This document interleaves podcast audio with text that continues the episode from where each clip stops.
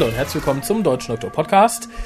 Heute ohne Ralf, heute auch ohne Kolja, sondern mit mir, Raphael, für die Leute, die sich den Namen nicht merken können.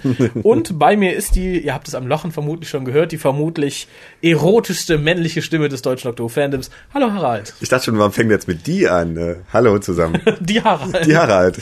Die erotischste Harald. Ich dachte, wie kriegt er die Kurve jetzt? Aber er hat's bekommen. Ha, wie immer. Ähm, bevor wir zu dem kommen, weswegen wir uns heute hier versammelt haben, zu zweit, ist, ist, ist sind zwei Mann schon eine Versammlung? du, ich weiß es nicht. Irgendwie. Es ist einfach eine Zusammenkunft, es ist eine Versammlung, man weiß es nicht. Fühlst du dich gerade versammelt? Ich fühle mich gesammelt, aber versammelt weiß ich nicht so recht. Das ist gut. Aber dann fahren wir doch mal fort mit den Dingen, die ich da noch zu sagen habe. Wenn ihr euch virtuell mit uns versammeln möchtet, dann ruft an unter 0211 5800 85951. Da ist 24 Stunden, sieben Tage die Woche eine Mailbox geschaltet. Was ist so lustig, junger Mann? ich dachte mal lachen. Irgendwie. Ja, bitte, bitte.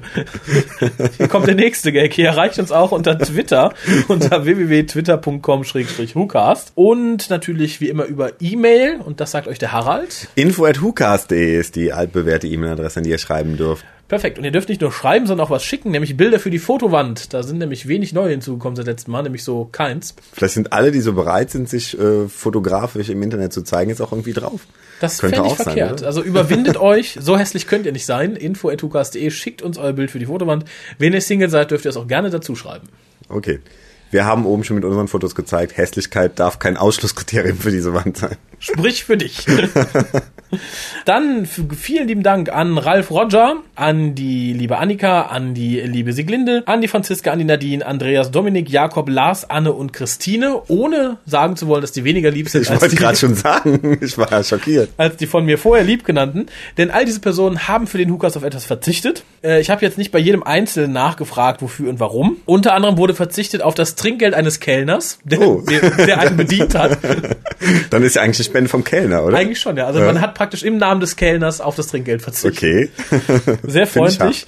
Dann wurde verzichtet auf die neue Michael Bublé CD, mhm. auf einen Liter Benzin, einen neuen Pullover, ein Stück Käsekuchen bei Starbucks. Der ist auch manchmal ein bisschen sehr sauer, finde ich, oder? Da würde ich auch lieber dem Hukas was spenden. Ja, Ach, das ja. ist gut, das ist gut, das hört man gerne. ähm, sollte ich irgendjemand vergessen haben, es, es, wurde ja so unglaublich viel von vielen Leuten gespendet. Ich möchte jetzt nicht sagen so unglaublich viel, aber es wurde halt von vielen Leuten gespendet. Vielen Dank an alle. Wenn ich jemand vergessen haben sollte, beschwert euch nochmal. Ich nenne euren Namen gern nochmal nachträglich im Cast. Natürlich gilt das immer noch. Also wenn ihr auf irgendwas verzichten könnt oder wollt in den nächsten Wochen für den WhoCast, dann tut es. Dient zur Refinanzierung des Aufnahmegerätes. Alles, was darüber hinausgehen sollte, geht natürlich dann in die Weihnachtskasse. Ich habe heute schon auf meinen sonntäglichen Mittagsschlaf für den WhoCast verzichtet. Zählt das auch schon als Spende? In deinem Alter, ja. Danke. Harald spendet uns Arbeitskraft, das ist schön. Ja, wo ich gerade dabei war, Weihnachten. Es Steht vor der Tür. Es ist ja seit letztem Jahr Tradition, darf man mhm. das so sagen? Seit letztem Jahr ist das Tradition. Wenn zwei Leute eine Versammlung sind, dann kann es auch seit letztem Jahr Tradition. schon Traditionen geben. Äh, dass wir ein Quiz im WhoCast haben. Mhm. Bei dem es was zu gewinnen gibt. Mhm. Da ziehe ich jetzt den Bogen von den Spenden. Je mehr noch an Spenden eintrifft, desto fetter wird die Weihnachtsausbeute sein. Fett, Alter. Und seit letztem Jahr ist es ja Tradition, das zu kombinieren. Man kann entweder das Quiz im WhoCast machen oder beim großen Worshippers of Xornon Treffen, also das es wieder geben wird. Treffen, genau. Mhm äh, da dann halt so einen Multiple-Choice-Fragebogen ausfüllen. Eins von mhm. beiden genügt, gleiche Anzahl von Fragen, auf dem Fragebogen natürlich sehr viel einfacher. Mhm. Das war jetzt die Überleitung. Wir haben nämlich schon den Termin für das nächste große Treffen. Der steht schon mal fest. Mehr verraten wir zwar noch nicht, aber der Termin wird der 19. Dezember sein und es genau. geht in alter Worshippers-Tradition äh, wieder mal um 11 Uhr morgens, vormittags. Genau, und für Leute, die mit Dialekt nicht so klar kommen, 11 Uhr. für Leute ohne Ö auf der Tastatur. Vielleicht kommt auch Haralds Onkel. Ich glaube, man hat mich schon verstanden. Du brauchst nicht simultan zu übersetzen. Sagst du bei Herr der Ringe auch die Ölben? Die Ölben. Die Ölben. Nein, das sind schon die Elben, tatsächlich. Na, da klappt's dann, okay. Da, da kennen wir da das eh als solches. Das, eh noch. das ist schön. Aber ich verrate noch ein bisschen mehr. Es ist am 19.12., 11 Uhr in alter Tradition der Worshippers. Mhm. 11 Uhr ist unsere Zeit. Warum eigentlich? Eigentlich müssten wir um 13 Uhr anfangen. Wir sind der Dr. Who Fanclub. Ich glaube, es war damals so ein bisschen die Idee, dass man sagte, wenn man sich um 11 Uhr trifft und mal so langsam irgendwie dann in die Pötte kommt, dann hat man bis 12 Uhr mindestens die Pizza bestellt. Stimmt. Das war, glaube ich, immer so der Grundgedanke. Und bis 13 Uhr hat dann auch der Erste geredet. Das kennen, das kennen wir von früher noch. Ähm, also, es geht wieder ins Kino. Mhm. Was gezeigt wird, erfahrt ihr in den nächsten Wochen. Das wollen wir jetzt nicht direkt rausplaudern. Es ist etwas sehr klassisches, Mhm. was geradezu dazu geeignet ist, im Kino gezeigt zu werden. Mhm. ähm, nach dem Kino geht es dann gegen 14 Uhr, 14.15 Uhr in eine Lokalität in der Nähe. Das Ganze ist in Düsseldorf, so viel schon mal als Anhaltspunkt. Mhm. Die Lokalität werden der Harald und ich in Anschluss an Aufnahme dieses Podcasts austesten. Genau, weil letztes Jahr gab es Beschwerden, es wäre, äh, die Speisen wären zu teuer und dafür wiederum für den Preis nicht gut genug. Diesmal werden wir selber am eigenen Leibe testen, äh, wie denn so die Speise, wir werden die Speiskarte von oben bis unten runter bestellen. und gucken. Alles. Also, Dann könnt ihr uns fragen, was kann man denn hier gut essen? Das heißt aber auch, wenn in den nächsten paar Tagen keine Infos kommen zum großen Weihnachtstreffen, da war das Essen nicht gut, im Zweifelsfall sehr schlecht. Oder wir sind beide geplatzt, weil es zu gut Ach, war. Das, kann, natürlich auch sein. Äh, Wie gesagt, es sind natürlich immer alle Leute herzlich willkommen, auch Mhm. die Leute, die nicht im Club sind, gerade die Leute, die nicht im Club sind. Weil was nicht ist, kann ja auch noch werden. Eben, äh, kostet ein bisschen Eintritt als Umlage fürs Kino. So viel sei schon mal gesagt. Mhm. Essen muss natürlich auch jeder bezahlen und trinken. Das Ganze geht in den offenen Stammtisch über, sprich wir bleiben so lange im Lokal sitzen, bis man uns rausschmeißt oder wir freiwillig gehen. Ich glaube, die haben bis ein oder zwei Uhr nachts auf, also insofern wird es lange dauern, bis wir uns rausschmeißen, denke ich. Das ist gut, das- Außer wenn wir uns total daneben benehmen. Werden wir ja nicht tun. Wir sind ja, also gerade wir als gesittete Dr. Who-Fans, wir sind ja kein Fußballverein. Nee, eigentlich nicht, ne? So, dann ist das auch erklärt oder geklärt. Ich habe nämlich jetzt noch etwas zu erklären. Ah. Es haben schon einige Leute sich gemeldet, dass sie am Wichteln teilnehmen wollen. Ich habe ja, du, war, du hast die letzten Hookahs noch nicht gehört. Ich habe zu Weihnachten zum Wichteln aufgerufen. Sprich, jeder, der mitspielen möchte. Warum freust du dich so? Wichtel zu Weihnachten aufgerufen. Ja, Wichteln meldet euch. es haben sich, wie gesagt, schon ein paar Leute, die mitwichteln wollen, keine Wichtel gemeldet. Ist es dieses, ist es das positive Wichteln oder das negative? Es gibt ja auch so ein, ein negatives Wichteln, wo man Leuten Sachen schenkt, die man selber furchtbar findet. Nee. Nee. Also ich, ich wollte es hier nochmal erklären. Also es geht drum, wenn ihr mitmachen wollt, schickt euren Namen und eine E-Mail mit Ja, ich will und eure Adresse zu uns. Ich fertige dann eine Liste an. Und das wird dann später irgendwann kurz vor der Wichtelzeit ausgelost. Und dann kriegt halt jeder von den Leuten, die mir geschrieben haben, eine E-Mail mit der Adresse der Person, die er bewichteln muss. Ist, Bewichteln, ist das das offizielle Verb dazu? wenn ich es noch zweimal benutze, ja. also es geht nicht drum, dass ihr uns Sachen schickt, dass Okay. wir dann gucken, wer was kriegt. Interessiert uns überhaupt nicht im Endeffekt. Wir haben festgelegt, es soll maximal 10 Euro kosten. Es muss etwas Dr. Whoiges sein. Was ist eigentlich wurscht. Und die Verschickung übernehmt ihr selber. Wenn jetzt irgendjemand große Probleme hat und sagt, nee, ich will nicht, dass mir jemand meine Adresse was schickt oder so. Ich wohne hier geheim. Eine Fatwa ist gegen mich ausgerufen worden. ich darf euch meine Adresse nicht geben. mein Name ist Silke Ruschti. Tut mir leid. Äh, dann können wir auch mal was schicken, aber wir wollen es halt auf Dauer nicht machen, weil wenn 20 Leute mitmachen sollten, geht es doch ein bisschen ins Porto. Das stimmt. Und dann bestelle ich mir lieber eine Stripperin für meine Weihnachtsfeier. ähm, Für die Vox Weihnachtsfeier oder für deine für Privat? meine private natürlich. Okay. Also, für die Vox Weihnachtsfeier. Da sind Kann ja auch fragen. Frauen. Vielleicht kannst du, vielleicht gibt es so Stripper-Duos oder so. Marianne und Michael strippen jetzt, seitdem es mit der Volksmusik nicht mehr so läuft. Ah, diese Bilder werde ich nicht mehr los. Aber wie gesagt, wenn ihr mitwichten wollt, info.tucast.de und wo wir gerade bei Bildern sind, die wir nicht mehr loswerden, sind wir schon bei den News, denn es gab News diese Woche. Okay. Und zwar hat man erste Bilder gesehen vom Interieur der TARDIS. Allerdings nicht wirklich vom Interieur, sondern von der Projektion auf der Rückseite der TARDIS, die man sieht, wenn man von vorne in die TARDIS reinguckt und sieht das Interieur der TARDIS. Wahnsinn. Wahnsinn, ne? Nicht ganz so wahnsinnig fand's ich. Wie hat's dir denn gefallen? Man, wir haben ja schon im Hookast ein bisschen gesagt, wie es aussehen soll. Es stimmt irgendwie, aber alles ein bisschen in der Aldi-Version hatte ich das Gefühl nach dem Bild. Aber Das ist natürlich nur ein kleines Bild. Ne? Also ich finde, man muss auch so ein bisschen in Action sehen. Man muss Leute da durchlaufen sehen. Und ähm, in dem Zusammenhang funktioniert es. Vielleicht das erste Bild ist erstmal eher enttäuschend, aber ich sag ja, ich möchte das noch nicht beurteilen oder verurteilen, bevor es wirklich gelaufen ist. ja, es ist, ist, relativ schwierig. Was mich von Anfang an stört, als ich die Bilder sah, man hat sich für dasselbe Farbschema entschieden wie für die bis jetzigen Konsolenraum. Und das finde ich schade, also weil ich mochte die Farbgebung so nicht, bin kein Freund von Orange und Grün. Und wenn man schon als Logo jetzt das Blaues nimmt, dann hätte man das Interieur auch entsprechend. Ich meine nicht, dass da eine Verbindung ist, aber ich fände es halt netter. Was mir aufgefallen ist halt, dass die groß angekündigte Treppe eine relativ kleine, doofe Treppe ist.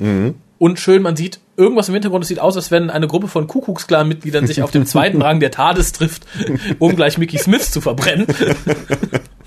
Aber da muss man auch abwarten, wie das in Action aussieht. Okay. Sonst, was gibt's noch an News? Die Folge, die Richard Curtis schreibt, ist jetzt bekannt geworden, was für eine historische Figur da drin verarbeitet werden soll. Es ist Van Gogh. Hm, Das ist doch mal super interessant, oder? Das finde ich auch gut. Also ich hoffe, man macht nicht so einen Scheiß wie mit Agatha Christie, indem man wirklich ein Mysterium nimmt, was ja in ihrem Leben da ist und das dann so billig aufklärt. Wie gesagt, ich hoffe, hier sieht man nicht, dass er sich das Ohr nicht abgeschnitten hat, sondern dass ein Alien das Ohr abbeißt oder sowas. oder der Doktor irgendwie. ja, das ist, oder das ist die böse Alien-Künstler-Ohrensammelrasse oder sowas. Das möchte ich nicht. Ich möchte schon was Realistisches sehen. Okay, aber die Szene wird es wahrscheinlich geben, wo das Ohr in ein, irgendeiner Form ich nehme es mal an. Also hm. ansonsten, ich bin jetzt, ich, ich mag Van Gogh ganz gerne, habe mich aber über seinen Lebenslauf nicht informiert. Ich weiß jetzt nicht, ob es irgendein Einschein-Event geben sollte, den man sonst gut verarbeiten kann. Mhm. Aber das Ohr, denke ich, wird vielleicht mhm. eine Rolle spielen. Obwohl es ist vielleicht zu hart. Vielleicht spielt es vor dem Ohrenverlust. Vielleicht steht dann auf der Innenseite des Ohres, das ist a Fake oder so. das, ja, doch, doch das, das, dann würde ich Moffat lieben, ja. nee, das war's dann, glaube ich, auch an News. Kommen wir jetzt zu dem, was wir heute besprechen wollten. Ich mhm. hatte im letzten Mal schon angekündigt, Collier ist nicht da, aber dafür Tom Baker. okay. Wir besprechen nämlich heute den ersten Teil des BBC Hörspieles. Ich hoffe, ihr hört die Anführungszeichen, die da mitschwingen. uh, The Hornet's Nests mit dem Untertitel The Stuff of Nightmares. Und damit ihr euch ein Bild davon machen könnt, wie das Ganze klingt, spiele ich euch jetzt mal den Trailer ab. Und glaubt mir, es wird nicht besser. Viel Spaß. The fire crackled right down to the last hot embers. And the night came creeping in around me, stealing under the doors and the ill-fitting windows of this ancient place. And with the night came the night beasts. I held very still. I was alert at the merest scrape of a claw on a cold window pane, the tiniest shriek of the frame as something levered it open. I was being visited. It was past 3 a.m. I didn't even turn. I sat tensely expectant, listening for the tread of paws or claws, and as I said before, there was no hoarse breathing, no obvious signs of life. This was how the dead came stealing in. Pad, pad, pad on stuffing filled limbs. The true stuff of nightmares, Mike.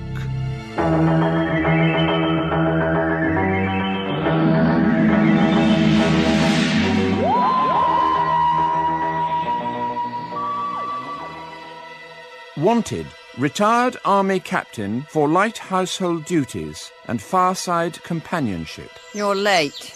You said you'd be on time. Must tolerate mild eccentricity and strong scientific advice. Breakfast smells appetizing, Mrs. Ribsy. How do you feel about running away with me and seeing all the marvels of the universe? Hmm? Go and boil your head. Wonderful woman. Knowledge of giant maggots, superintelligent spiders, and prehistoric monsters a positive boon. What is it? Owl! Quickly! Let me, let me. He was talking to it, muttering to it. Sleep again. You must rest. Sink your thoughts into my thoughts. Calm yourself. I'm not putting up with any more prevarications. I demand a few explanations. I'm so glad you've come, you see. I've been in need of a little company.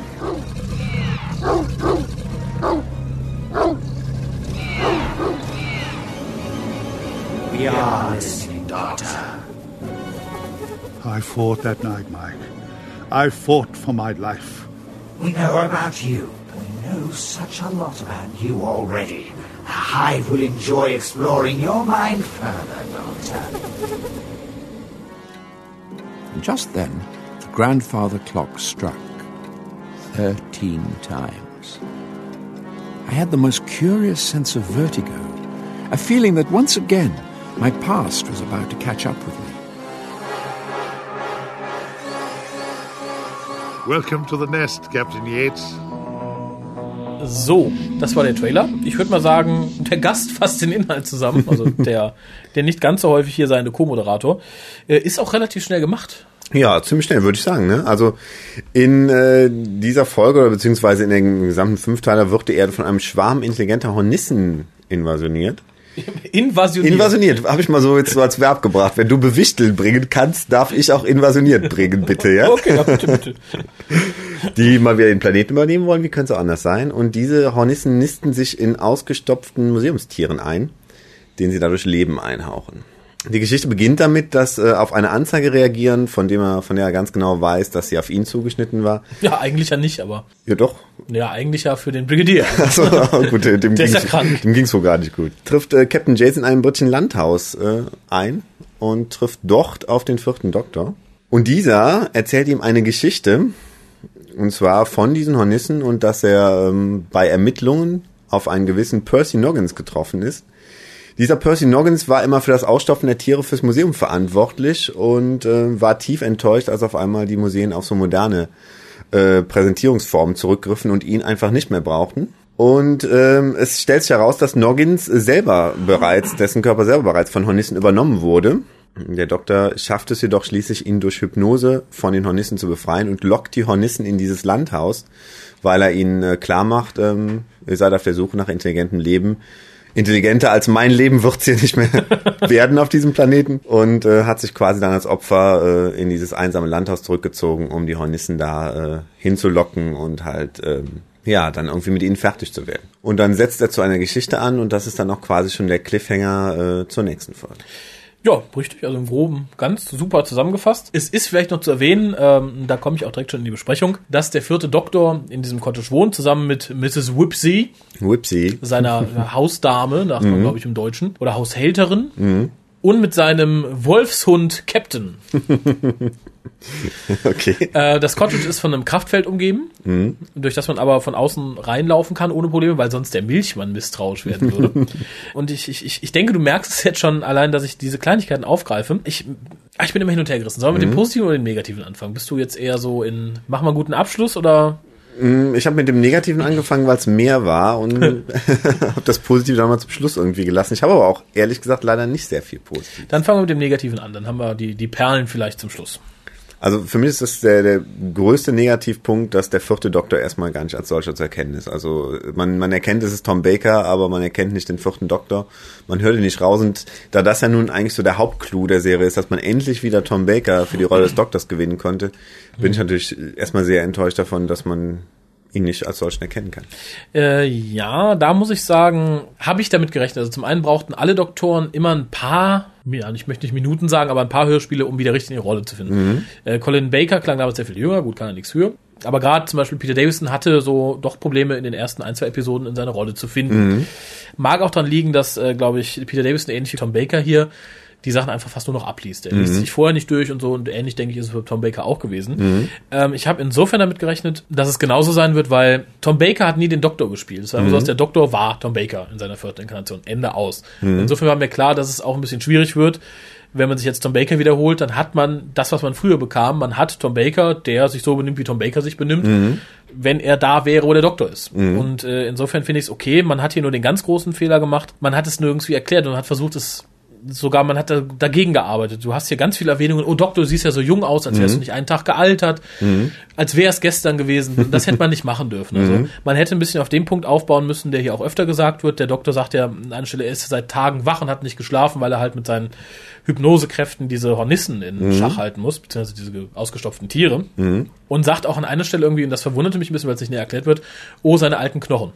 Gut, natürlich ist er zu dem Zeitpunkt schon ein alter Time Lord, in Anführungszeichen, aber da hätte man drauf aufbauen können. Hätte dann zwar natürlich Kontinuitätsprobleme gegeben, wo bringt man es unter, aber es wäre mir lieber gewesen. Man hört eindeutig, wir haben hier einen älteren Doktor, wir haben hier einen, einen alten Doktor, der auch mal mehr erzählt, als Action zu machen und so.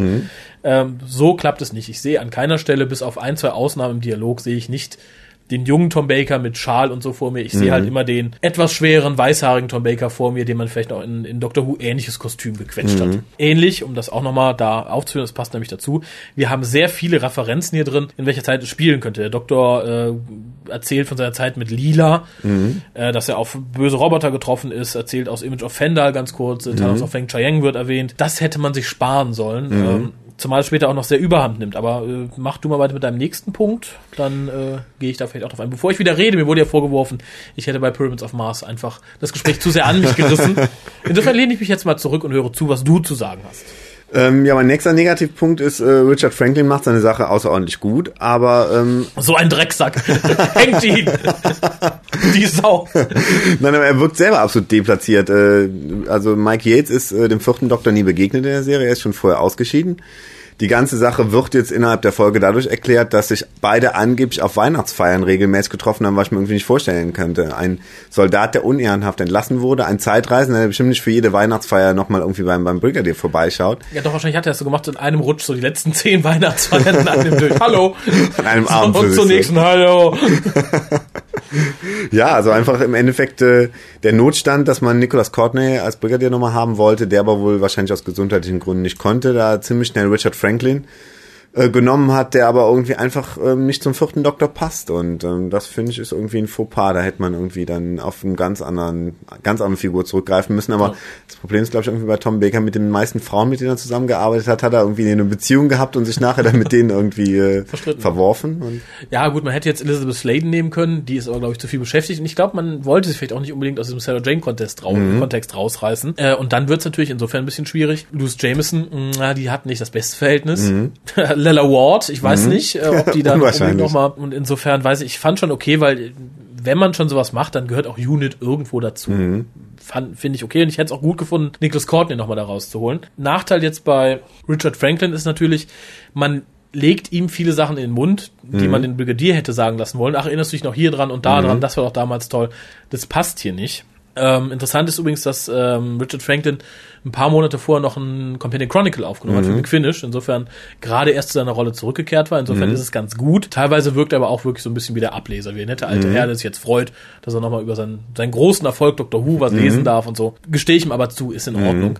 Äh, das ja, aber es ist ein bisschen, wie du sagst, die beiden hatten ja so eine Art Hassliebe, der Brigadier und der Doktor, aber Mike Yates und der Doktor hatten mehr so ein distanziertes Verhältnis, irgendwie so, so ein förmliches. Und da jetzt auf einmal so zu machen, als wären das dicke Kumpels von früher, das ist irgendwie total. Also das, ich sage, das passt nehmen. nicht, die Sachen, mhm. die im Mund gelegt werden. Ähm, es wird oft kritisiert, und das denke ich auch mit Recht, dass wir mit dem Hörspiel hier nicht das gekriegt haben, was uns versprochen wurde. Es hieß, ein Multicast-Hörspiel mit mehreren mhm. Sprechern und so. Im Endeffekt haben wir hier nichts viel Besseres als ein Companion Chronicle von Big Finish. Mhm. Mal erzählt Richard Franklin, mal erzählt Tom Baker mhm. und zwischendurch haben wir ganz kurze Dialogsequenzen. Mhm.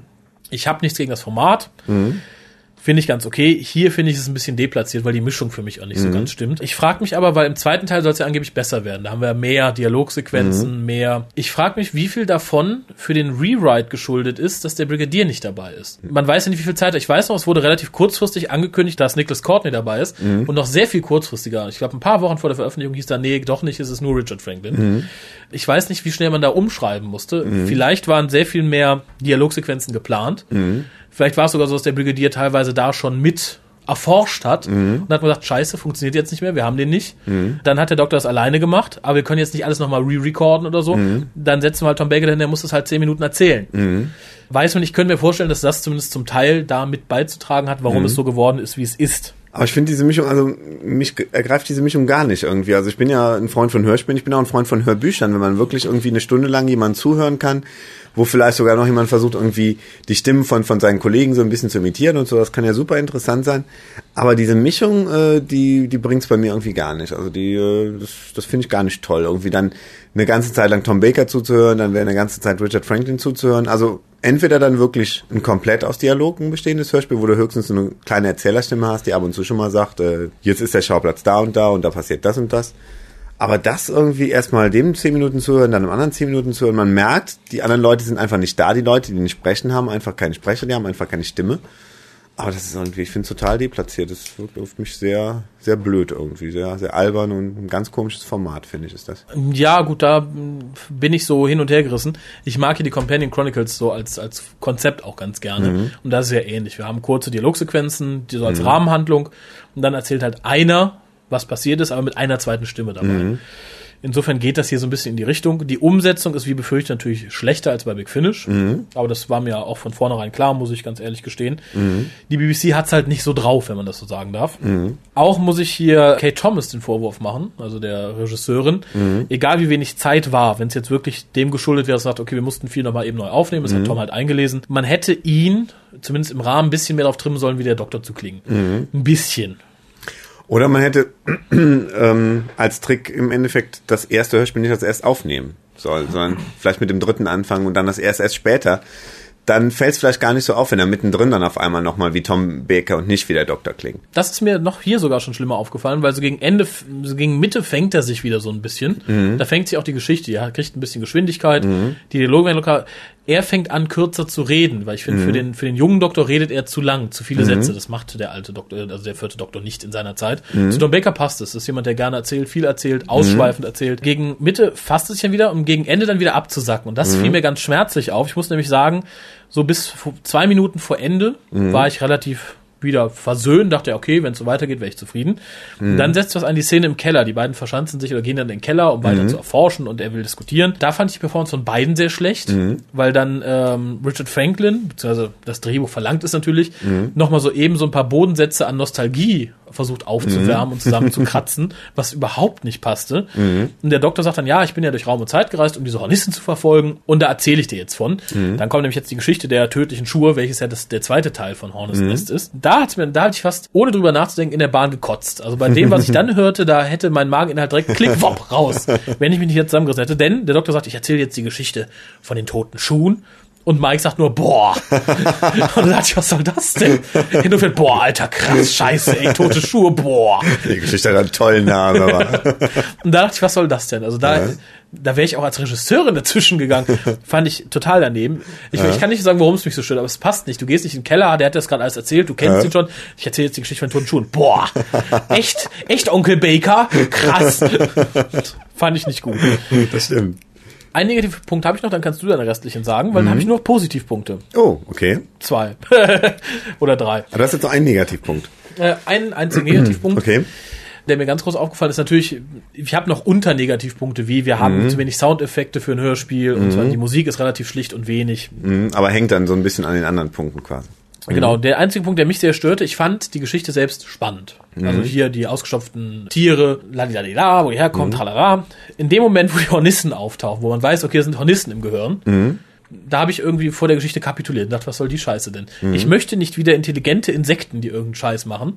Äh, und schon gar nicht möchte ich intelligente Insekten, die mit einer 0815 Alien-Stimme unisono reden. Bäh, Doktor. Das wollte ich nicht. Das hat für mich die ganze Atmosphäre kaputt gemacht. Wir hatten eine schöne, es war fast wie ähm, Robert Holmes, Hinchcliffe, die Ära. War die ganze Zeit hier die, die, die, die animierten toten Tiere da. und dann, nee, bäh, bäh, bäh, bäh, in dem machst du plopp, war der ganze Spaß weg. Das fand ich ganz schlimm. Ich möchte die Hornissen nicht. Ich finde sie doof. Einer von meinen Negativpunkten hängt sehr stark an dem, was du gerade sagtest, nämlich dass in dem Moment, wo der Doktor diesem Percy Noggins gegenübertritt, der Percy Noggins mit einer ganz seltsamen Stimme spricht, dass du sofort Ja. weißt, oh, mit dem ist irgendwas, entweder der Schauspieler ist schlecht oder hat gedacht, ich spiele jetzt einen Doctor Who Baddy, ich muss jetzt total übertrieben reden. Ja, es, es klang sehr oder comichaft, denkst, ne? genau. So nach, dachte, ja, das war auch so, ich so, ich so, Leute, warum das denn? Vor allem, ich hatte mich auf den Schauspieler sehr gefreut, denn wir kennen ihn ja schon als Chris Parsons aus, aus dem Original Shada. Und ich fand es nett, da nochmal so ein bisschen Reunion zu haben, weil ich meine, die beiden haben ja schon zusammen gespielt. Und Daniel Hill hatte ich erwartet, ich meine, er war damals nicht der größte Schauspieler der Welt. Ich weiß nicht, was er in der Zwischenzeit gemacht hat. Nur damals hat mir die Rolle gefallen, er hat mir auch gefallen, wie sie darstellt, und dann hier sowas etwas sehr Comichaftes. Fand ich schade. Da gebe ich dir vollkommen recht, war ich sehr enttäuscht. Ich habe dann eigentlich noch einen Negativpunkt und zwar, ähm, weil am Anfang kam irgendwie kam eine Musik zum Anfang. Es war nicht das Doktor-Titelthema. Ich fand es sogar mal ganz angenehm, weil ich dachte, es ist so klischeehaft, dass jedes Doktor Who-Hörspiel mit dem Titelthema anfängt. Ich dachte, hoffentlich haben sie jetzt nicht den großen Klischee-Fehler gemacht und bringen das Titelthema in dem Moment, wo der Doktor auftaucht. Und genau das passiert und da fand ich es irgendwie sehr albern. Und ähm, da dachte ich, äh, echt eine nette Idee, mal zu sagen, wir verzichten einfach mal aufs Titelthema. Es muss ja nicht immer Doctor Who mit Titelthema sein, aber dann kommt es ausgerechnet an dieser klischeemäßigen Stelle, wo der Doktor auftaucht. Und da fand ich es irgendwie noch schlimmer. Dann hätte ich es lieber am Anfang gehabt als so. Fand ich nicht so schlimm, muss ich sagen. Ich finde es ich find's immer nett, selbst wenn man sagt, man nimmt ein klassisches Format, da so eine Art Teaser vorzusetzen, was ja nur bei der neuen Serie der Fall ist. Äh, weil ich finde, es ist eine angenehme Erzählstruktur. Man hat so, oh Gott, und dann hat man kurz Verschnaufpause, insofern fand ich es nicht so schlimm. Was mich generell aber stört, nicht, ja, ich kann nicht sagen, wirklich störte, aber das Format an sich, ich meine, die Mischung aus Hörspiel und Hörbuch ist schwierig. Wes, wem man das jetzt schuldet, sei mal dahingestellt. Nur die Frage ist halt, ähm, warum 75 Minuten eine Folge? Ich meine, ich bin froh, man kriegt viel für sein Geld, kann man nicht sagen. Das Ding kostet, glaube ich, unter 8 Euro und dafür kriegt man 75 Minuten voll. Nur, ähm, ich muss ein bisschen ausholen. Die klassischen, die Big Finish, die im Moment so rauskommen, die normalen, basieren ja auf dem klassischen Format. X mal 25 Minuten. Finde ich gut, fängt das Serien, die Serienatmosphäre gut ein. Die McGans, die ja auf die neue Serie abzielen, sind meines Erachtens ein bisschen zu kurz. Sie sind zwar genauso lang wie eine neue Serienfolge, reicht aber als reines Audiomedium für mich nicht aus. Die Companion Chronicles sind 60 Minuten. Und das ermöglicht es in Verbindung mit dem Erzähler, den wir bei den normalen Beefies nicht haben, eine sehr viel längere und bessere Geschichte zu erzählen, als es bei den kurzen McGans der Fall ist. Und kommt dadurch fast auch an die normalen Beefies ran, die halt natürlich auch mehr, mehr Raum für und mehr Zeit für Entwicklung von Geräuschen und Atmosphäre brauchen und so. Hier ist es sehr schön, wir haben einen Erzähler im Endeffekt, zwei Erzähler, wenig Soundeffekt, das wird sich ja noch ändern, aber dann die 75 Minuten. Ich frage mich, ich habe dann einfach gesagt, okay, wir versuchen es möglichst voll zu kriegen, eine CD, wir haben eine Standalone-CD. Stört mich so ein bisschen beim Hören, weil es dann doch sehr lang. Ich meine, ich kann Tom Baker gerne zuhören, aber ich hätte mir vielleicht eine, eine Zäsur in der Mitte gewünscht, vielleicht nochmal mit einem Cliffhanger oder so. Es bietet sich, glaube ich, auch so eine Stelle an, wo dann die, die Viecher in sein Haus eindringen oder so an einer Stelle. Da hätte man ganz gut sagen können, okay, Schnitt, hier noch einmal die Titelmelodie, hat man auch ein bisschen Ruhe. Ist natürlich dann schwierig, dann hat man natürlich Hornes Nest Part 1, Stuff of Nightmares Part 1. Ja, ja, klar. Das war so, dass der, der kleine Negativfall noch. Jetzt habe ich nur positive Sachen, aber fang du doch mal mit den positiven Sachen an, die sind vermutlich weniger als meine. Ich habe nur einen positiven Punkt und das Oh. ist äh, für mich das Cover, weil das Cover ist für mich irgendwie, das sieht für mich direkt so, also irgendwas hat's an sich, wo ich denke, wo ich direkt an 70er Jahre denke, irgendwie klar, Tom Baker direkt, direkt als erstes zu erkennen mit seinem Schal, also irgendwie, das Cover ist für mich sehr Dr. Whoisch irgendwie. Ähm, und das ist leider echt schon mein einziger positiver Punkt. Ich kann Oh. sehr viel, also es ist, ich glaube, ich war auch wirklich da ein Opfer meiner hohen Erwartungen. Ich habe echt irgendwie ein halbes Jahr mich gefreut auf diese Reihe, weil ich dachte, endlich wieder Tom Baker nach so vielen Jahren. Und ähm, dann war ich, glaube ich, wirklich dadurch enttäuscht, dass es halt jetzt längst nicht das war, was ich irgendwie erhofft hatte. Ja, ging mir irgendwo ähnlich, äh, wobei ich nach dem Trailer im Vorfeld schon sagte, okay, das kannst du erwarten. Ich hatte, wie gesagt, auch mit manchen Sachen gerechnet. Ähm, bevor ich zu meinem Positivpunkt komme, ich hatte es vorhin vergessen, möchte ich jetzt nachholen, die Eckdaten. Das Ganze wurde geschrieben von Paul Marks, den kennt man, glaube ich, mittlerweile, wenn man sich ein bisschen im Universum auskennt, hat diverse Doctor Who äh, BBC-Books geschrieben, einige Big Finish unter anderem The Boy The Time Forgot, also das letzte Edric-Hörspiel, äh, und ist Erfinder von Iris Whitethime und schreibt da auch unheimlich viel für. Ähm, War auch so ein Punkt, wo ich dachte, das wird bestimmt gut, weil man, man kannte den Namen des Autoren, man wusste, er hat sehr viel, sehr gute Sachen eigentlich geschrieben. Da war auch für ich- mich so ein Grund, dass ich dachte, irgendwie, Ja, ist für mich Das- immer noch ein Punkt gut geblieben, aber da komme ich Mhm. gleich zu. Äh, Produzent und äh, Regie war Kate Thomas, von der habe ich vorher noch nichts gehört, will ich auch so schnell nichts mehr hören. Ich fand, sie Nicht hat, unbedingt. sie hat nicht die sauberste Arbeit abgeliefert. Äh, Skripteditor und Producer war Michael Stevens und die Cover-Illustration, wenn du es wissen möchtest, von Ben Wisher und Anthony Dry. okay. So, aber kommen wir zu meinen positiven Punkten. Als erstes möchte ich sagen, ich finde das Setting sehr schön. Der vierte Doktor in einem englischen Cottage mit einer Haushälterin, die böse und alt ist und schlecht gelaunt, äh, einem Wolfshund namens Captain, fand ich super interessant.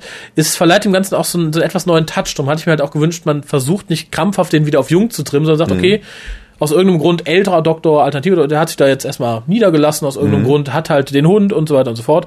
Fand ich sehr interessant. Das Ganze verleiht im Hörspiel eine unheimlich schöne Atmosphäre, finde ich. Es ist halt, Tom Baker hat ja eine Zeit lang auch so Gruselgeschichten äh, im, im, in so einem alten Stuhl, in so einem alten Sessel vor einem Feuer vorgelesen, so im Englischen. Und sowas ähnliches kam mir aus. Es ist einfach gemütlich zuzuhören. Man kann, also ich kann das zum Beispiel mir gut vorstellen, auf der Couch zu sitzen, in Ruhe, dazu einen schönen Tee und das in Ruhe zu hören. Das, da ist auch die Mischung nicht verkehrt. Und wie gesagt, die ganze Atmosphäre ist toll. Nicht zuletzt, und da muss ich Paul Marx ein ganz großes Lob aussprechen, es ist wunderschön geschrieben. Du hast sehr viele schöne, jetzt nicht Dialoge, sondern Monologe drin, aber unheimlich schöne Wortwahl teilweise, unheimlich schöne Sätze und das macht halt Spaß. Du hast viele Bezüge zu Literatur drin und zu Film und wie gesagt auch wirklich so so, so spitz finde ich, es einfach, es macht Spaß zu hören vom Text her, ob es jetzt passt oder nicht. Äh, Und das verlieh dem Ganzen für mich irgendwie ja, eine Metaebene von Spaß. Die Geschichte war nicht spannend, aber die Art, wie die Geschichte erzählt wurde, wäre sehr spannend. Wirklich von Kleinigkeiten wie Wortspielen und Wortwitzen über ganze Satzkonstruktionen, die ich einfach schön zu hören fand. Hat man in Big Finish in normalen Hörspielen selten, weil da hast du ja Soundeffekte und Menschen, die so sprechen, wie sie sprechen. Aber wenn Tom Baker, alias der Doktor, hier groß erzählt, der benutzt auch Redewendungen, die benutzt du so im normalen Sprechen nicht. Und das fand ich sehr schön. Nicht unbedingt realistisch, aber sehr schön. Wie gesagt, gepaart mit dem Setting passte das sehr schön. Ähm, als eine, das ist nicht was Größtes, nur das, was mir jetzt am Anfang einfällt, dieser Erläuterung, äh, wie der Doktor erzählt, dass sich gegen diese Tiere in dem Haus wehren musste und dann sagt, plötzlich wurde er zu diesem urzeitlichen Wesen, was sein Heim verteidigen musste und so. Das sagt keiner in einem Hörspiel mal eben so. Ähm, und Sachen von der Qualität, auch noch von höherer Qualität, ich habe es mir jetzt noch nicht rausgeschrieben, haben wir an vielen Stellen, wo ich einfach nur über das, was gesagt wurde, wie es gesagt wurde, schmunzeln musste, weil es einfach nett geschrieben war. Ja, das waren für mich so die größten Positivpunkte. Die Witze funktionieren in der Regel ganz gut, bis auf so ein paar Kleinigkeiten, die vielleicht als als sichtbare Gags besser gewesen wären, hier aber teilweise so überzogen sind. Zum Beispiel äh, der Wolfshund äh, vom Doktor wird als sehr aggressiv dargestellt. Er kläfft und bellt. Sind Wolfshunde ja normalerweise nicht, aber gut, das haben wir mal hingestellt. Sind halt riesige Viecher, die sind, wenn sie sich aufstellen, größer als du. Und an einer Stelle kläfft der Hund halt ganz wild und der Doktor sagt, Captain, sitz. Und Mike Yates setzt sich wohl hin und sagt so, nein, nicht du, nicht du. äh, Finde ich so ganz lustig, degradiert aber Mike Yates zu einem kleinen Hampelmann. Ähnlich wie Scotty in Star Trek 5, der sagt, ich kenne die Interesting seine Westentasche und sich dann die Hirse an so einem Rohr stößt und bewusstlos ist. Ich habe geschmunzelt, habe mich dann aber ein bisschen geschämt dafür, dass ich geschmunzelt habe. Okay. Nette Mischung. Ja, das war's an großen Positivpunkten auch. Äh, positiv zu erwähnen ist der Preis. Finde ich unschlagbar. Ist sehr viel günstiger als die Big Finishes. Mhm, das stimmt. Ja, abschließend negativ nochmal, Produktion ist so, naja. Inhalt ist so, naja. Was mir gut gefallen hat, und das äh, trifft auch nochmal, fällt mir gerade ein, wo ich sie auf meinen Notizen sehe, trifft auch die, die schöne Sprache, die Paul Marx benutzt. Ich fand die Namensgebung so schön. Zum Beispiel. Mrs. Whipsy und Mr. Noggins. Ich finde, es sind, es sind unheimlich schöne, so Christmas Carol Namen. irgendwie. ja, ja. sind so Namen, die man nicht kennt aus dem Hörspiel, weil die realistisch sind, sondern Namen, die klingen nach was, die, die hat man in Erzählungen. Das hat mich so unheimlich gefreut. So allein Mrs. Whipsy, Vielleicht war es so die Idee, wir machen, wir lassen die fünf Teile bis Weihnachten erscheinen. Ich glaube, die letzten beiden erscheinen sogar im gleichen Monat. Das ist alles noch dieses Jahr. Aber ich glaube Bühne 13. Dezember. Genau, und dann hat man vielleicht gedacht, wir machen so eine kleine, wir machen die Doctor Who Weihnachtsgeschichte. Ja, aber ich, wie gesagt, ich finde, es sind halt wirklich Namen, die hat man so aus Erzählungen. Die hat man selten in Hörspielen. Mrs. Whipsy und Mr. Noggins. Ja, ja, stimmt. Äh, und das hat mir halt sehr gefallen. Das trägt unheimlich der Atmosphäre bei. Man, ich glaube, das größte Problem davon ist, dass halt wirklich Erwartungen geschürt wurden im Vorfeld, die nicht da sind. Man hat Mhm. das gesagt, war, hier.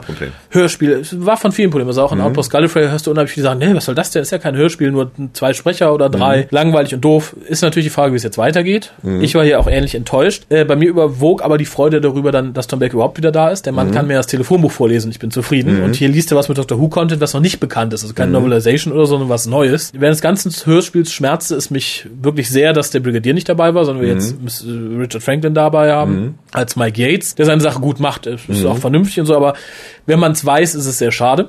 Mhm, das stimmt. Ja, ich komme mal zu einer abschließenden Wertung, weil ich glaube, viel mehr kann man dazu nicht sagen. Ich bin hin und her gerissen. Wenn ich jetzt nämlich ähm, nicht wüsste, dass es ein Hörspiel sein sollte, sondern sagt, okay, normales Release und das im Vorfeld nicht so gepusht worden wäre, hätte ich mich, glaube ich, zu einer 6 hinreißen lassen. Ähm, schwierig. Ich, ich glaube, ich bleib auch so bei der 6, weil diese positiven Meta-Aspekte, wie die schöne, die schöne Sprache, die benutzt wird, die Atmosphäre, die Namen, reißt für mich sehr viel raus. Die Geschichte selbst ist teilweise lapidar. Ich mag die Hornissen nicht. Für den Teil wäre es jetzt ein Hörspiel gewesen, was nicht, so- sich nicht so schöner Sprache hätte bedienen können. Dann hätte es, glaube ich, eher eine 5,5 oder eine 4 gegeben oder eine 4,5. Aber dadurch, dass der Rest so stimmig ist, äh, gebe ich hier einfach mal die 6. Okay. Ja, ich sagte eben schon, dass ich sehr enttäuscht bin, deshalb gebe ich jetzt nur die vier. Ähm, die vier gebe ich deshalb immerhin, weil, wie gesagt, Cover ist schön. Allein Tom Baker wieder zu hören, auch wenn er nicht auf seinem Höhepunkt ist, zumindest nicht den Doktor gut Ich rüberbringt. möchte Tom Baker nicht hören, wenn er auf seinem Höhepunkt ist. Dankeschön. da, da gebe ich noch mal die 7. So. nee, aber ähm, allein, dass Tom Baker dabei ist, das äh, wertet es ein bisschen auf für mich, dass Richard Franklin seine Sache gut macht. Insofern äh, ist es jetzt nicht so ein totaler Abschluss, dass ich jetzt sagen würde, ein Punkt, aber viel mehr als vier kann ich dann auch irgendwie beim besten Wissen und Gewissen nicht mit mir vereinbaren. Na gut. Und ich habe, äh, was ich noch zum Schluss der Besprechung sagen möchte, ich habe es damals zweimal bestellt, weil es jemand zum Geburtstag schenken wollte, die zweite CD, war dann selber so unzufrieden und ich dachte, was du selber nicht magst, kannst du auch niemandem zum Geburtstag schenken. Und habe es deshalb noch äh, fertig eingepackt in der, äh, in der Folie und äh, bin es gerne bereit, an jemanden abzugeben. Der dafür, ich dachte, er soll eine Frage beantworten, du meintest, nö, da kann auch jemand sich ein bisschen mehr Mühe für geben, als einfach mal bei Wikipedia rumzusuchen. Ja, ich finde schon. Und vor allem, das war ja auch eine Frage, die du dann falsch beantwortet hattest. Fand ich viel lustiger. zeigt aber, dass die Frage nicht so einfach war. Ähm, aber dann wäre jetzt die Frage, was lassen wir denn jemand machen für dieses Hörspiel? Hast du da eine Idee? Ist natürlich so eine Sache. Wenn man jetzt sagt, schickt uns ein MP3 mit irgendwas, hat nicht jeder ein Mikro. Wenn man jetzt sagt, weiß ich nicht, schickt uns eure gebrauchten Schlüpfer. man möchte nicht an jedem riechen, den man, der einem so zuhört. Vielleicht können wir ja sagen, ähm, entweder wenn, wenn derjenige ein Mikro hat, schickt er uns eine MP3, einfach kurz ein paar Sätze, wie es ihm gefallen hat, nachdem er es gehört hat. Wenn er jetzt kein Mikro hat, schickt er uns einen Brief und schreibt irgendwie einen kleinen Abschnitt drüber. Dann haben wir immer noch nicht das Auswahlkriterium. Das können wir ja zusätzlich machen. Das ist übrigens sehr gut, hat der Ralf Roger ja letztes Mal auch gemacht. Aber wir brauchen ja noch irgendwas. Ich habe eine Idee. Okay, Jeder, der uns zuhört, wird einen PC haben. Ich denke mal 90 Prozent der Leute. sollte. Sonst Genau. wird es schwierig mit dem Runterladen. Genau. Dir hat ja das Cover gut gefallen. So, ich möchte jetzt, dass ihr euch hinsetzt und was malt. Entweder mit Bleistift, Okay. Tusche, Papier, Wasserfarbe, Blut. okay. Ganz egal. Wenn ihr jetzt keinen Scanner habt, um es einzuscannen, dann könnt ihr es gerne auch in Paint malen oder in Photoshop, wie ihr möchtet. Und zwar Und zwar, ein Cover ähnlich wie das von Hornes Nests. Ihr könnt es Okay. ergoogeln. Für den WhoCast. Und mindestens zwei der Moderatoren müssen auf dem Cover sein. okay, das hört Also, sich gut an. Das ne? ist ja mal eine super Idee, Hammer. Also entweder, wie gesagt, Harald und Kolja oder Kolja und Harald oder Ja, oder, oder Raphael und Colli oder Colli und Raphael. Irgendwie so ist es so muss- viele Auswahlmöglichkeiten, nur drei Moderatoren. Wahnsinn. Äh, es können auch alle drei drauf sein, Mhm. aber mindestens zwei. Es muss kein Kunstwerk sein. Ich will nicht, dass ihr euch jetzt zwölf Stunden da hinsetzt und Mhm. malt. Das wäre ein Stundenlohn, der wäre, glaube ich, nicht mehr zu verarbeiten. Äh, lasst euch was Lustiges einfallen. Vielleicht irgendeine Kleinigkeit. Nochmal ein ganz kurzer Hinweis für Leute, die jetzt glücklich sind und nicht wissen, wie wir aussehen. Wir sind auf der Fotowand, also insofern Genau. kann man da mal nachgucken. Also www.hucast.de und dann auf Fotowand. Mhm. Äh, wie gesagt, muss kein Kunstwerk sein, irgendwas kleines basteln. Äh, ja, und wir bestimmen dann, was wir am schönsten finden. Mhm. Und äh, der kriegt dann The Hornets Nest. Und wie gesagt, das ist nicht so schlimm, wie ihr vielleicht denkt. Wie, wie ich euch jetzt vielleicht denken gemacht habe. Genau. Und Ähm, ähm, ansonsten einfach einzelofoniert lassen und das schöne Cover betrachten. Genau, aber nee, nicht einzeln, wenn ihr es gewinnt, Ja. dann müsst ihr natürlich noch kurz danach schreiben, wie es euch gefallen hat. Stimmt, stimmt. Also insofern müsst ihr es auspacken. Genau, und damit ihr wisst, wie das geht, das hat nämlich der Fabian auch schon getan. Er hat im Vorfeld erfahren, dass wir die Folge heute besprechen und hat uns ein MP3 geschickt.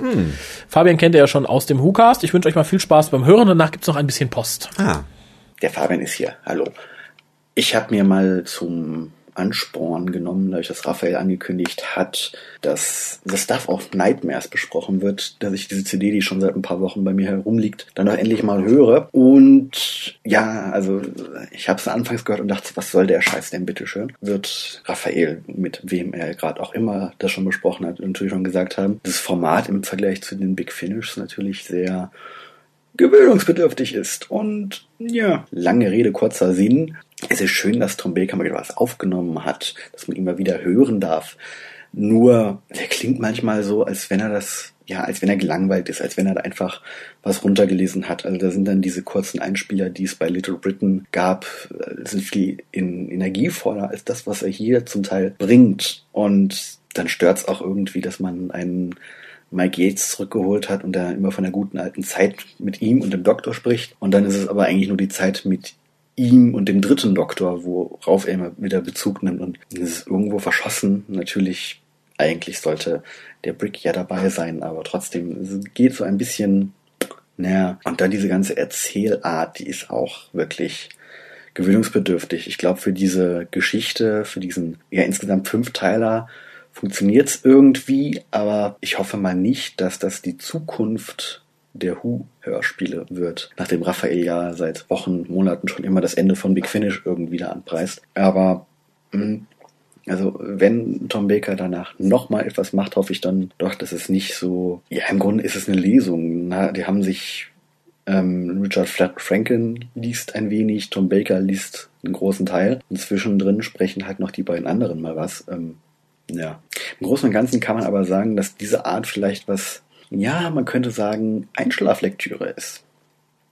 Das darf man jetzt nicht falsch verstehen, aber jetzt aus meiner eigenen Erfahrung kann man das zum Einschlafen ganz gut hören, ganz einfach, weil es halt diese, dieses Vorlesen ist im Gegensatz zu einem Big Finish.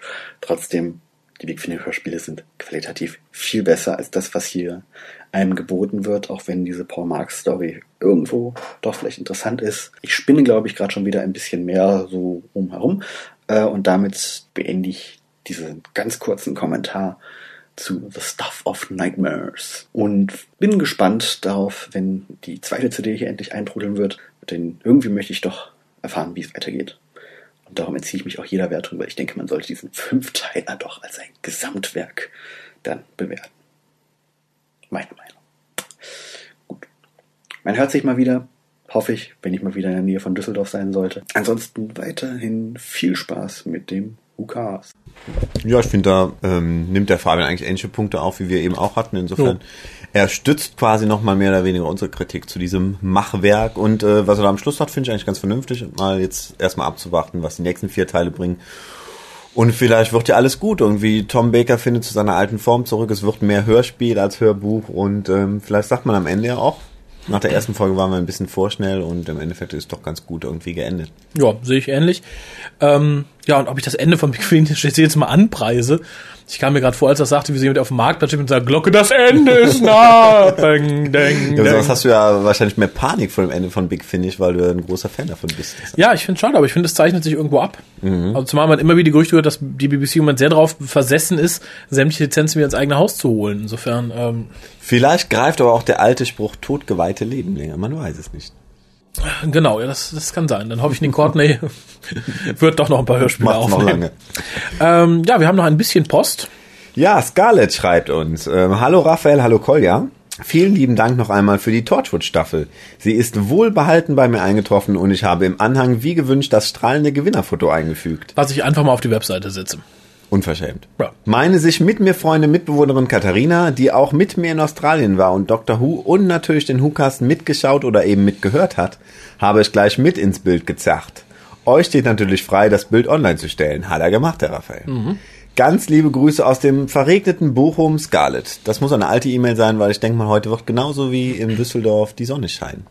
Vermutlich, ja. Ähm, ich glaube, das zweite PS kannst du noch vorlesen. Ach so. Ach, das habe ich gar nicht mehr gesehen. Ich dachte, da wird schon die Werbung losgehen. Soll ich beide vorlesen oder lieber nur das zweite? Nee, das erste ist, glaube ich, äh, egal. Also da will jemand spenden, also insofern... Ähm, ich glaube, sie hat schon gespendet. Ich habe auch schon Danke gesagt. Wenn das nicht der Fall sein sollte, nochmal hin für Lukas, den habe ich dich vergessen. Dann tut's mir natürlich sehr leid. Und darum ist das zweite PS, glaube ich, wichtiger. Ja, ich wollte einfach das Wort Spenden noch mal in den Raum werfen. Vielleicht, Ach, wenn man das ist immer gut. wieder mal sagt während des Ja, dann, dann, dann lies auch das PS nochmal vor. Ich würde mich gerne bei den Spenden für den WhoCast beteiligen, aber ich nutze kein PayPal. Besteht die Möglichkeit, euch auf anderem Wege, sprich Überweisung, etwas zukommen zu lassen? Besteht sie? Äh, besteht, ja. Ich denke, ich habe sie auch schon, und wenn nicht, werde ich es noch, wenn sie nochmal schreibt, auch gerne meine Kontodaten mitteilen. Äh, ansonsten könnt ihr natürlich auch Sachwerte schicken. Also, ich habe nichts gegen Diamanten. Nein, oder ich hätte auch nichts gegen die zweite Folge von äh, Hornets Nest, auch wenn die erst nicht so gut war. Ach, jetzt nicht mehr. aber wenn man sie mir schenkt, ich meine, um Gottes Willen. Ja, also wie gesagt, ich, schicke dir aber sonst gerne die Kontodaten. Ich setze sie halt nur ungern auf die Webseite. Das kann ich sehr gut verstehen.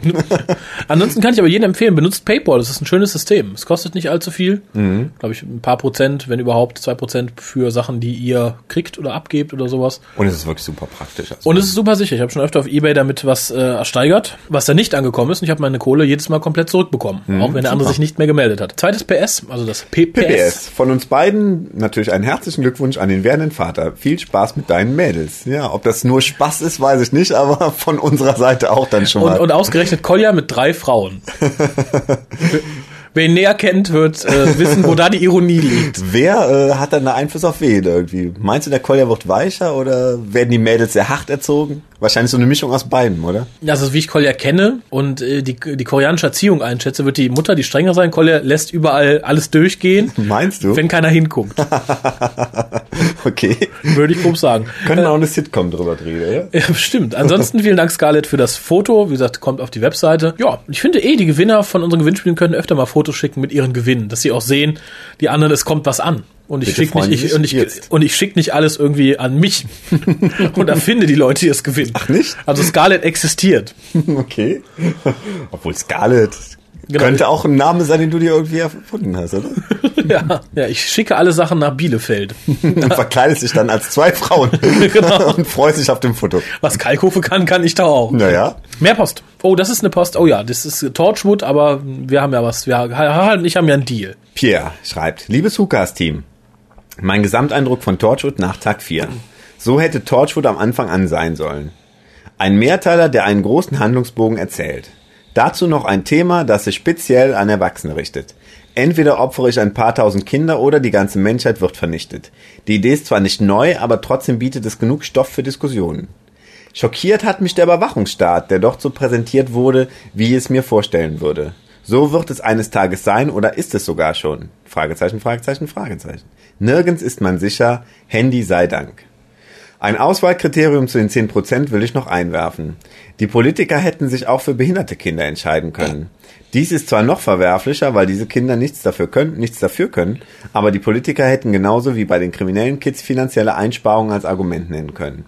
Ich persönlich würde diesen Vorschlag nie nennen oder gar in Betracht ziehen, da ich in meiner Zivildienstzeit mit behinderten Menschen zu tun gehabt habe. Im Gegensatz zu Raphael bin ich gegen eine vierte Staffel. Ich finde, Torchwood ist nun zu Ende und mit der dritten Staffel hat die Serie ein ordentliches Ende gefunden. Sehe ich übrigens ähnlich. Ja, no, no. Oh, oh. Die Sache mit der Janto-Hysterie geht mir, wie vielen anderen auch, gegen den Strich. Nach der Erstausstrahlung von Tag 4 auf RTL 2 kamen Leute ins Forum, die nur eins im Kopf hatten. Janto ist tot, Janto ist tot. RTD hat unseren Kaffeeboy getötet. RTD, Entschuldigung.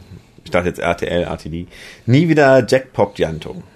Hey, Owen und Toshiko sind auch nicht mehr unter den Lebenden und trotzdem tauchten solche Verrückte nicht auf. Da fällt mir noch ein, ich muss noch einen, Droh ich muss noch einen Drohbrief an RTD schicken, weil er den neunten Doktor getötet hatte. Keine Sorge, war nur ein Scherz. Positiv sehe ich nun in die Zukunft von Doctor Who. Moffat hat uns erst geschockt mit einem Teenie-Doktor, aber danach kamen die netten Verzeihgeschenke von ihm. Die TARDIS im klassischen Stil. Die Innen-TARDIS kennen wir zwar noch nicht, dennoch die Beschreibung aus dem letzten WhoCast klingen vielversprechend. Mehr Action in der TARDIS würde ich sehen. Ein, ich zitiere, hundsgeiles, rothaariges Mädel. Schleck. Kolja scheint schon tierisch begeistert zu sein. Matt Smiths Doktorkostüm passt wie Faust aufs Auge. Hätte man ihn in ein jugendliches Outfit gepackt, dann wäre die Glaubwürdigkeit der Figur Doktor vollkommen am Arsch. Wer glaubt ihm noch, dass er ein mysteriöser Time vom Planeten Gallifrey ist? Moffat hat hier eine gute Wahl getroffen. Mir gefällt das Kostüm seitdem immer besser und habe das tiefe Verlangen, Harris Tweed zu tragen. Die rote Fliege wird das Markenzeichen des elften Doktors sein. Ein neues Doctor Who-Logo, das sich dem klassischen Logo widmet. Das DW-TARDIS-Symbol ist nicht der große Bringer, aber eine nette Idee. Gespannt bin ich auf das Musikthema sowie den Vorspann. Ich hoffe auf eine Rückbesinnung des klassischen Themas, aber ich bin auch offen für was völlig Neues, solange es kein Rock, Metal, Schlager, Hip, Blöd, schreibt er, oder Folklore ist. Das Doctor Who-Thema sollte in großen Teilen elektronisch bleiben. Orchestrale Einflüsse sind allerdings erwünscht, aber keine Bombastkacke à la Murray Gold unter RTD. Auf Wiederlesen, Pierre. Pierre, du solltest in Zukunft ein bisschen auf deine Sprache achten. Ich bin stellenweise war ich etwas schockiert. Ja, geht mir ähnlich. Also, ne? und wenn das der Hukas sagt, dann ist da dann was, was dran. Gerade, gerade dann. ähm, ich hätte nichts gegen das eine oder andere Metal Riff im neuen Doctor Who Thema, muss ich ganz ehrlich sagen. Also, wenn man Orchester irgendwo drüberlegen kann, dann kann mhm. man auch Metal Riffs überall drüberlegen. Ich fände auch mal ganz lustig irgendwie. Also, ich würde auch gar nicht so komplett irgendwie ab, äh, ähm, abwehren, weil ich denke, ähm, einfach mal probieren irgendwie. Also, ja, man verkehrt kann alles nicht, machen, man kann alles schlecht machen, also insofern. Ja, das mit der TARDIS hat's ja jetzt erstmal erledigt mit dem Interieur. Also ich bin noch nicht so begeistert, bis wir die ersten Fotos sehen. Vielleicht kann sich natürlich alles ändern. Mhm. Ja, Matt Smith bleibt abzuwarten, wie er sich mhm. gibt. Bei den ersten Fotos, jetzt zu sehen waren, muss ich sagen, erinnerte mich seine Mimik stark an Troughton. Mhm, okay. Was ich sehr lustig finde, wenn man da ein bisschen auf aufbaut. Was ja auch mit den Klamotten ähnlich ist. Also, das stimmt, das wäre sehr lustig, da, wenn man da auch so ein bisschen retro ja. sein würde. Ne? Fände ich sehr schön. Ansonsten sind wir, glaube ich, durch für heute, wenn du nichts mehr loswerden willst. Du, im Moment möchte ich nichts mehr loswerden. Ich bin meine CD losgeworden und äh, jetzt bin ich glücklich. Wunderbar, dann sagen wir, schalten auch nächstes Mal wieder ein, dann besprechen wir die erste Folge der dritten Staffel der Sarah Jane Adventures, die da heißt Prisoner of the Judoon. Richtig. Und ja, schaltet dann auch wieder ein. Ich denke, gebt uns mal weniger als eine Woche. Dann sind wir wieder da. Okay.